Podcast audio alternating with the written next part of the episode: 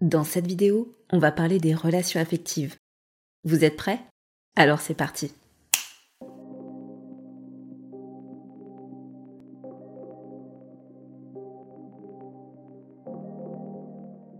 Bonjour et bienvenue à vous qui êtes prêts à changer. Donc aujourd'hui on va parler de relations affectives et de comment on peut travailler en hypnose sur ces problématiques-là. Euh, comme d'habitude, vous le savez, ce que je vous dis ici, ça n'engage que moi. C'est issu de mon vécu, de mon expérience en tant qu'hypnologue. Et euh, je voulais juste vous partager aujourd'hui un petit peu bah, mes connaissances, euh, ma vision des choses, pour vous partager un peu mieux en fait ma manière de pratiquer l'hypnose. Comme d'habitude, je vous invite euh, en commentaire à bah, me partager votre opinion, me partager aussi bah, vos propres expériences mais aussi vos questions euh, sur les choses qu'on va aborder aujourd'hui et peut-être aussi des idées de thématiques pour les semaines suivantes.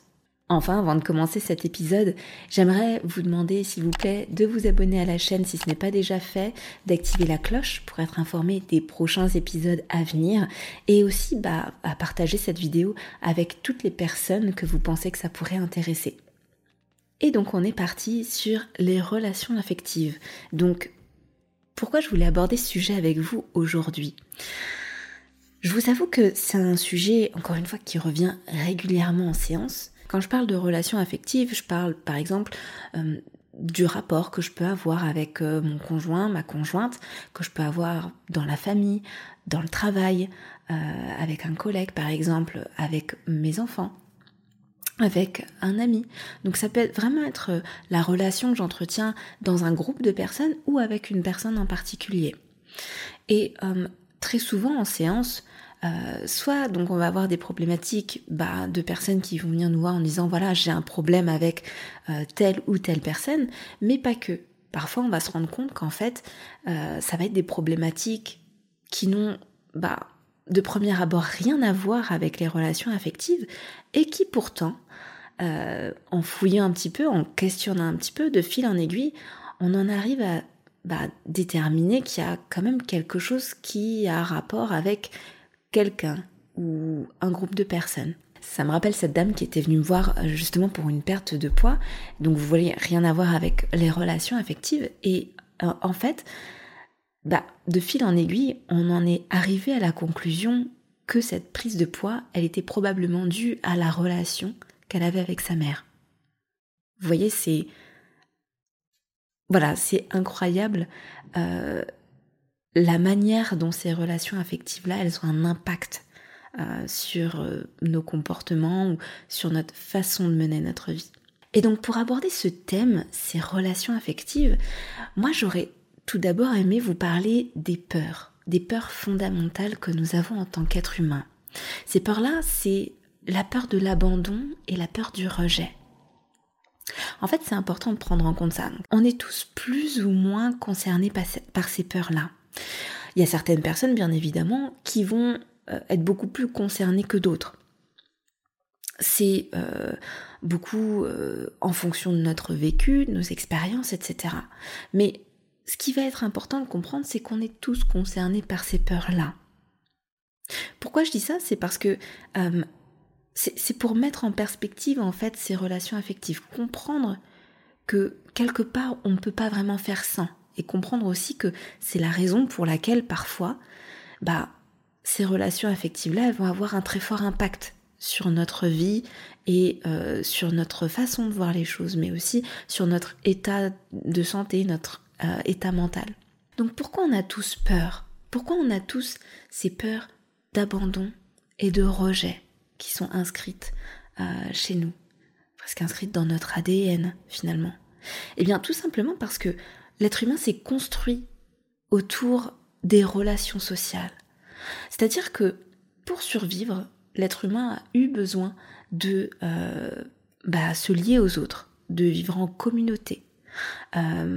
Si on en revient à la préhistoire, bah, on avait quand même vachement plus de chances de survivre à plusieurs que tout seul. Rien que pour aller chasser, par exemple, euh, des gros animaux, pouvoir se nourrir. Mais par exemple aussi, euh, bah, quand il y avait besoin de s'occuper du foyer, des nouveau-nés, bah forcément en fait, la femme, elle n'est pas en capacité de pouvoir se défendre toute seule, de pouvoir se nourrir toute seule. Donc il y avait vraiment besoin d'avoir une organisation, une organisation collective pour pouvoir survivre. Ça se vérifie aussi avec une autre expérience qui a été euh, menée par René Spitz. Euh, je vous invite à aller voir d'ailleurs cette expérience-là, euh, qui a fait deux groupes de nouveau-nés. Et donc dans le premier groupe de nouveau-nés, ces enfants-là étaient pris en charge par leur mère. Leur mère qui était en prison, certes, mais qui pouvait s'occuper d'eux pendant la journée.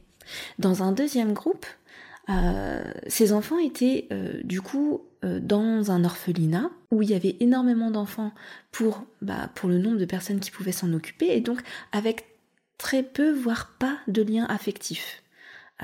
donc ces enfants-là, ils étaient, euh, ils étaient nourris, enfin voilà, on s'occupait vraiment de tous leurs besoins, euh, nourriture, sommeil, etc. Mais par contre, au niveau du lien affectif, c'était euh, pas forcément ça. Et la conclusion qui est arrivée de tout ça, c'est que il y avait vraiment un retard sur ce deuxième groupe, un retard dans le développement dans le développement cognitif, mais aussi dans le développement physique. C'est-à-dire que bah, ces enfants-là, à 3 ans, ils étaient toujours pas dans la capacité euh, de pouvoir marcher, par exemple. Euh, et en fait, au fur et à mesure des années, l'écart, il s'est vraiment Et ce qui montre bien qu'en fait, l'être humain de nature, il a besoin d'être en lien, il a besoin d'affection pour pouvoir survivre. Alors il y a d'autres expériences sur le sujet, euh, il y a, d'autres expériences aussi euh, un peu plus tendancieuses, on ne sait pas trop si c'est réel, si c'est des légendes, mais moi je vous invite vraiment à aller regarder ça, c'est hyper intéressant. Mais ça permet de se rendre compte surtout que l'être humain est fait de telle manière qu'il a besoin d'être en lien pour survivre. C'est comme inscrit dans notre ADN. Voyez? Et donc, c'est important de mettre ça en lumière parce que ça amène à la compréhension de pas mal de mécanismes chez nous finalement. Euh, comprendre que bah oui, le jugement des autres est important. Parce que être rejeté du groupe, c'est quelque part activer cette peur du rejet. Cette peur qui remet notre survie en question finalement de manière inconsciente. Bien évidemment, c'est pas forcément le cas, mais pour notre cerveau en tout cas qui n'a pas forcément eu le temps d'évoluer aussi vite que nos sociétés, de moderne, bah c'est encore le cas. Et donc, par rapport à ça, vous allez vous dire, ok, euh, on a tous ces peurs-là, mais donc à quel moment on doit, se dire qu'il euh, y a un problème ou qu'on a besoin de se faire accompagner? Alors, le moment où on doit se faire accompagner, c'est le moment où euh, on sent qu'en fait, ces relations affectives, elles ont euh, un impact vraiment gênant sur notre vie, sur notre quotidien, qu'elles ont un impact trop important. Euh, par exemple dans nos prises de décision, euh, ou par exemple quand on se rend compte qu'on est dans une relation qui ne nous convient pas, et pourtant qu'on n'arrive pas à lâcher la relation, qu'on n'arrive pas à faire évoluer la relation différemment. Toutes ces choses-là, ça va être indicateur que bah, finalement, peut-être que j'ai besoin d'avoir un point de vue extérieur ou une aide extérieure pour pouvoir m'aider à y voir plus clair, pour m'aider à sortir de la situation qui me gêne ou qui me dérange. Ça, c'est un premier point. Mais c'est aussi se rendre compte que euh, bah, parfois, quand on est dans une relation qui ne nous convient pas, qui nous dérange et qu'on n'arrive pas à en sortir, c'est que bah, c'est souvent le signe qu'il y a certaines choses qui nous maintiennent dans cette relation-là. Et c'est hyper important de comprendre ça parce que ça va nous permettre de comprendre vraiment comment on fonctionne.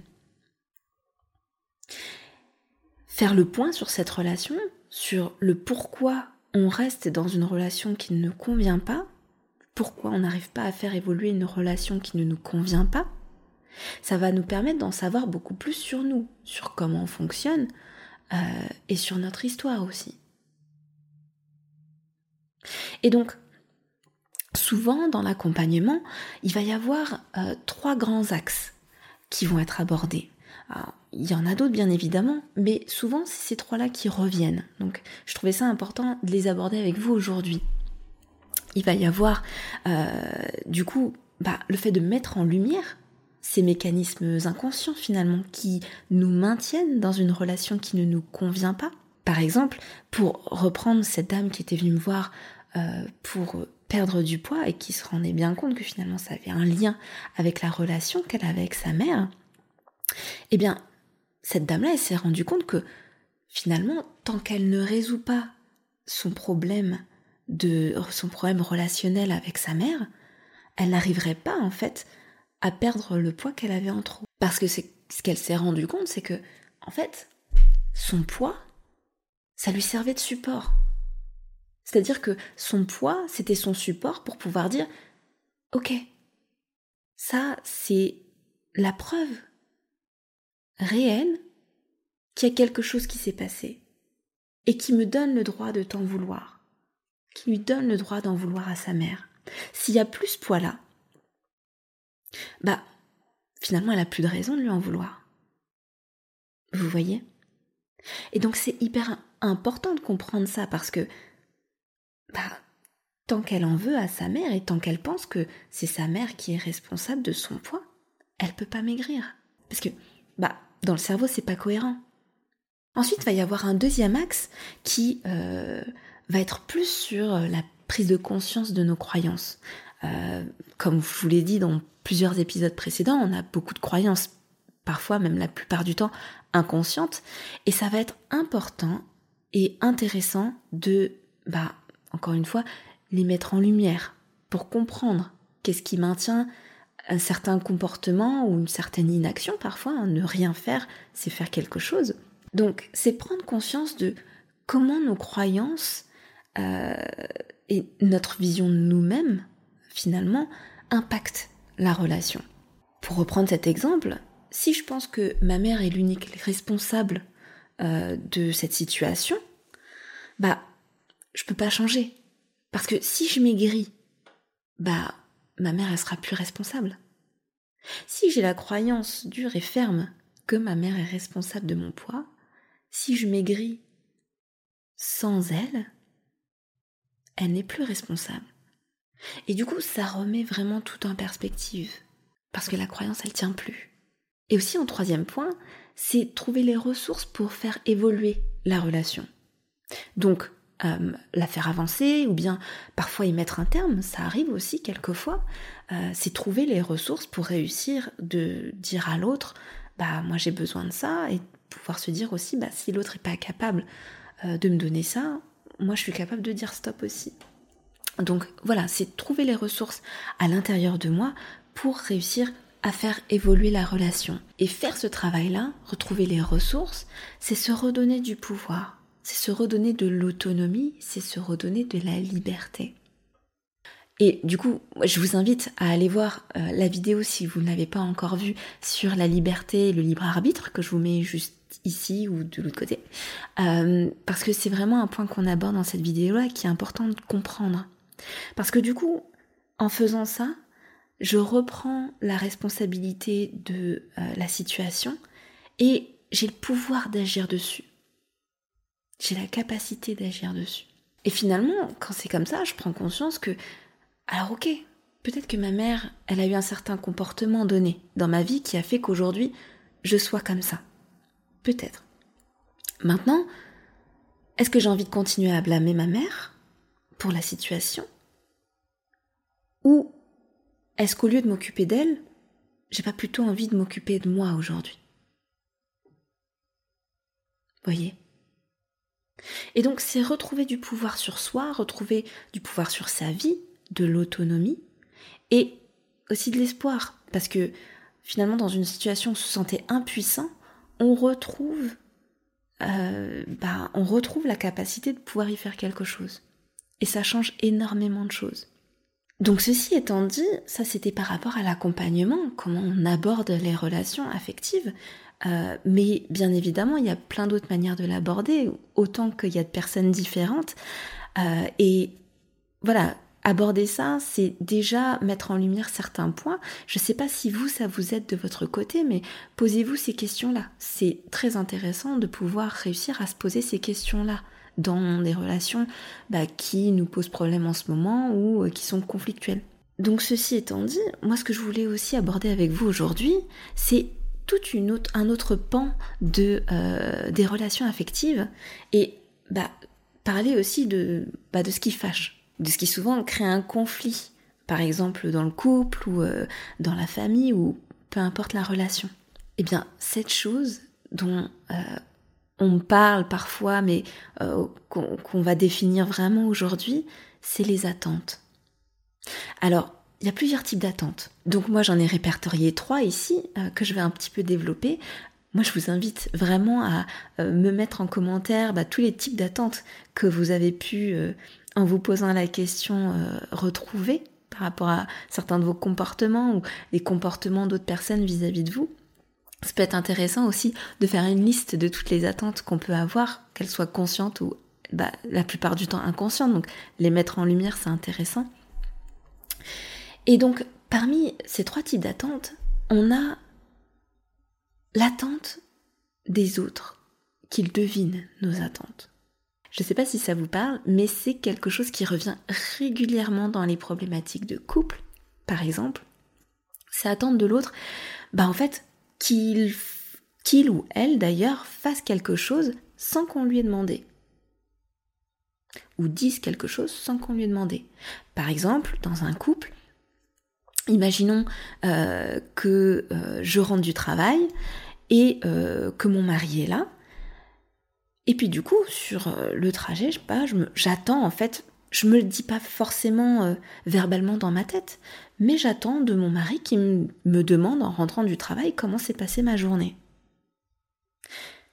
Qu'est-ce qui va se passer si mon mari me pose pas la question?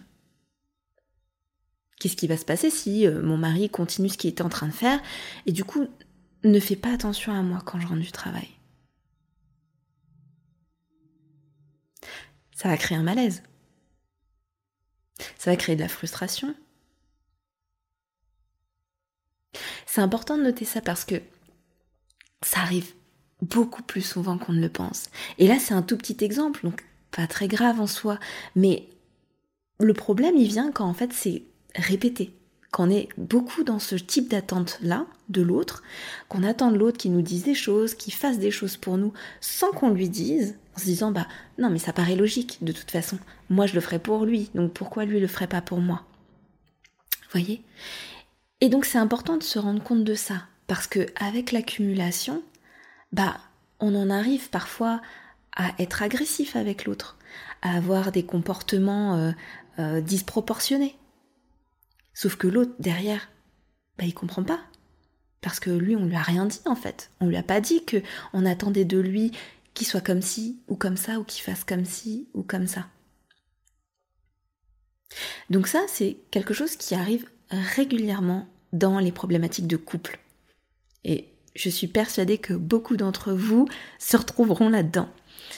Euh, après, il n'y a pas de jugement, ça arrive à tout le monde. L'idée, c'est de comprendre ce qui se joue et de pouvoir l'identifier, de savoir pourquoi c'est là, et de pouvoir aussi se remettre en question à un moment donné. Se dire, voilà, il n'y a peut-être pas un grand manuscrit où euh, il y a toutes les règles de bienséance dans le couple qui sont euh, notées, répertoriées. Euh, voilà, on a chacun bah, des éducations, des vécus différents. On a chacun aussi bah, des modes de fonctionnement et de communication différents. je ne sais pas si vous me suivez sur TikTok ou sur Instagram, mais c'est vrai que j'ai parlé de ça à plusieurs reprises, mais on n'a pas tous forcément le même moyen de communiquer avec l'autre, on n'utilise pas tous les mêmes canaux et c'est important de le prendre en compte parce que si euh, je suis quelqu'un de euh, très dans le corps, de très tactile, euh, qui va du coup beaucoup communiquer avec les gestes, avec de l'affection corporelle, et que bah mon mari est quelqu'un de très verbal, qui va attendre des mots, euh, qui va attendre euh, d'entendre euh, des choses de ma part, bah il peut y avoir conflit parce que on va pas avoir le même canal de communication. Je vais peut-être avoir beaucoup plus de mal à verbaliser mes émotions, à m'exprimer, à euh, euh, faire des excuses verbalement, par exemple. Vous voyez? Et puis moi, euh, pareil, je vais attendre de l'autre qu'il soit tactile, qu'il soit affectueux, très, très proche corporellement de moi. Et si c'est pas son truc, bah, ça va créer aussi une frustration à ce niveau-là.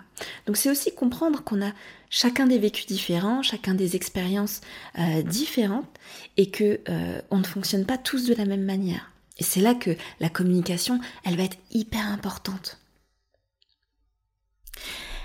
Ensuite, il y a un deuxième type d'attente, et là, euh, c'est bah, attendre de l'autre qu'il comble mes besoins. Ça, c'est un truc qui revient aussi très régulièrement dans les couples, euh, mais ailleurs euh, aussi. Attendre de l'autre qu'il comble mes besoins, euh, je vais vous l'expliquer par l'exemple. Si je suis quelqu'un qui n'aime pas la solitude, qui a toujours vécu dans une famille nombreuse, avec beaucoup de frères et sœurs, donc avec beaucoup de présence en permanence dans la maison, qui va avoir beaucoup de mal du coup à être dans le calme, dans euh, ben, à être seul en fait, hein, tout simplement. Et eh ben si euh, mon mari a tendance à être beaucoup dehors, à euh, s'absenter pendant de longues périodes, à ne pas être là, et bah du coup, bah fatalement, moi je me retrouve seule, je vais avoir tendance à lui reprocher ma solitude. Et du coup, bah, finalement dans quelque chose euh, qui est pas forcément de son fait, pas toujours de son fait. Euh, si par exemple c'est quelqu'un qui bah, a souvent des voyages d'affaires ou euh, des contraintes professionnelles qui bah, le poussent à devoir s'absenter pendant plusieurs jours, eh bien malgré tout, bah, je me retrouvais à avoir un comportement agressif, passif-agressif envers mon mari, parce que je vais lui reprocher finalement ma solitude le fait d'être seule, alors que je supporte pas ça.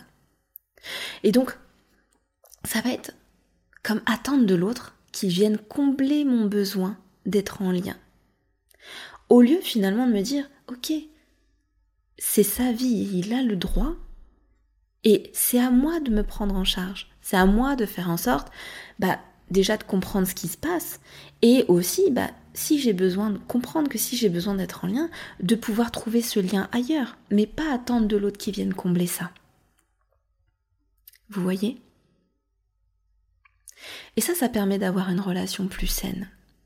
Et donc il y a un troisième type d'attente aussi que je voulais aborder avec vous, c'est attendre que l'autre change. Attendre que l'autre change, c'est bah, finalement ne pas accepter l'autre tel qu'il est. On ne peut pas changer les autres.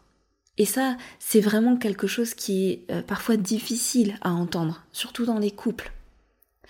On va parfois avoir des personnes qui sont dans des couples depuis des dizaines d'années et qui vont trimballer ça sur, euh, plusieurs décennies.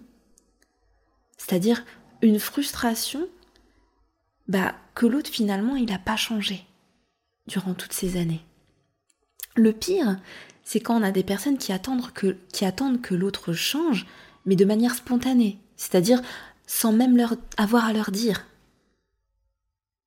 Si on reprend l'exemple de tout à l'heure, avec cette femme et sa mère, ça serait bah, pour cette dame-là d'attendre que sa mère finalement s'excuse. Ce serait de se dire, bah voilà, moi j'attends de toute façon que ma mère s'excuse, euh, et puis c'est pas à moi de lui dire, c'est à elle de comprendre qu'elle a eu un comportement déplacé avec moi 20, 20 années plus tôt. Et donc, bah, en faisant ça, finalement, je donne le pouvoir à l'autre. Vous voyez? Je perds de mon autonomie en faisant ça, puisque tant que l'autre ne s'excuse pas, je reste bloqué dans ma situation. Je ne peux pas avancer. Et ça, c'est vraiment problématique et ça revient très régulièrement dans les problématiques de relations affectives. C'est important d'en prendre conscience. Et donc vous voyez, quand j'attends que l'autre change, et encore plus de manière spontanée, je rentre vraiment dans un espèce de, euh, de, de, maxi, de maxi attente où là, je rentre dans les trois catégories en même temps. Euh, j'attends que l'autre change. J'attends aussi bah, qu'il comble mes besoins parce que moi j'ai besoin que l'autre change. C'est à l'autre de changer. C'est pas à moi de changer, mais c'est à l'autre de changer. Donc moi j'ai besoin que l'autre change pour aller bien. Et en même temps, bah, j'attends qu'il le devine. C'est pas à moi de lui dire. Ça devrait être logique pourtant. Donc là, on se retrouve vraiment dans quelque chose d'assez gros qui parfois perdure, comme je vous le disais, sur plusieurs années, sur plusieurs décennies. Donc, l'idée, c'est vraiment d'aller fouiller tout ça, d'essayer de comprendre en fait nos comportements, notre manière d'agir avec l'autre, pour que, bah, on puisse sortir de tout ça. Souvent, la communication, ça aide beaucoup. Mais ça implique forcément de mettre son ego de côté. Et donc là, l'hypnose, elle va être hyper intéressante à ce niveau-là. Donc comprendre que les attentes, elles ont un rôle important à jouer dans euh, bah, des relations affectives qui sont détériorées, c'est important parce que, vous savez, encore une fois, je vous le dis souvent sur TikTok et sur Instagram, le mal-être, il est souvent lié au décalage entre mes attentes et la réalité. Quand je déplace mes attentes, que je mets plus sur l'autre, mais que je les rebascule dans mon champ d'action, dans quelque chose sur lequel j'ai eu pouvoir d'agir. Ça change pas mal de choses. Parce que je récupère de la liberté, de l'autonomie et l'espoir que les choses changent. Je récupère du pouvoir sur ma situation. Donc voilà, euh, pour les relations affectives, on pourrait en parler des heures parce que c'est un sujet extrêmement riche, extrêmement large, mais je voulais surtout aborder ces petits points avec vous que je trouvais importants parce que euh, c'est souvent des choses qu'on aborde en séance et bah, le faire avant la séance, ça permet déjà de mettre en lumière énormément de choses dans ces relations, de comprendre aussi bah, quelles sont les choses qui coincent parfois à certains endroits, et puis de pouvoir, pouvoir se poser les bonnes questions par rapport à soi de remettre les choses en perspective, de prendre un peu de recul, comme je vous disais dans les précédents épisodes, pour voir bah, sur quoi on peut agir. Quand on arrive à mettre son ego de côté dans la relation, eh ben, très souvent, le système s'adapte. C'est-à-dire que les autres autour vont se mettre eux aussi à changer, à s'adapter à, bah, au travail que vous faites sur vous. Donc, c'est hyper intéressant d'aller euh, consulter euh, un thérapeute pour ça, que ce soit un hypno ou euh, un psy ou peu importe. Parce que du coup, ça permet d'en savoir énormément sur soi. Bien évidemment, quand il y a des problématiques de relations affectives, de, par exemple des ruptures, il va y avoir une détresse, il va y avoir une souffrance. C'est hyper important de travailler là-dessus. Mais vous vous rendez bien compte par rapport à tout ce qu'on a vu avant que ça va pas s'arrêter juste à ça. Ça prend en compte énormément de choses. Et euh, finalement, moi j'aime bien reprendre cette métaphore de l'iceberg. Vous savez, il y a cette partie visible et puis il y a cette partie sous l'eau, invisible. Moi je vois ça un petit peu comme la partie visible conscient, ce qui est observable, ce qui est quantifiable, ce qui est mesurable, et puis la partie invisible, tout ce qui va être inconscient, ce qui ne se voit pas. Tout ce qu'on fait sans vraiment se rendre compte finalement de pourquoi on le fait. Voyez? Et bah, faire un travail sur soi, ça permet de mettre en lumière cette partie-là, de comprendre pourquoi on fait ce qu'on fait. C'est pas se juger, se dire que c'est pas bien ou que c'est bien, que c'est mal. C'est pas ça du tout l'idée. C'est juste de pouvoir mettre ça en lumière pour se redonner du pouvoir euh, sur ces choses-là. Se dire, ok, je sais que je suis comme ça, je sais que je fonctionne comme ça. Euh, mon histoire fait que ça se passe comme ça. Maintenant, qu'est-ce que j'ai envie d'en faire? Et faire un travail sur soi, ça fait vraiment passer ses relations à un niveau, à un niveau différent, à un niveau supérieur. Voilà, j'espère que cet épisode sur les relations affectives vous aura plu. En tout cas, si c'est le cas, pensez bien à me lâcher un petit like, un petit pouce euh, pour m'aider, ça m'aide énormément, et à partager cette vidéo avec toutes les personnes que vous pensez que ça pourrait intéresser. En tout cas, je retrouve tous les abonnés premium dans la seconde partie de cette vidéo pour la séance d'hypnose, et je vous dis merci pour votre écoute, et à très bientôt sur Hypnarium. Selling a little or a lot?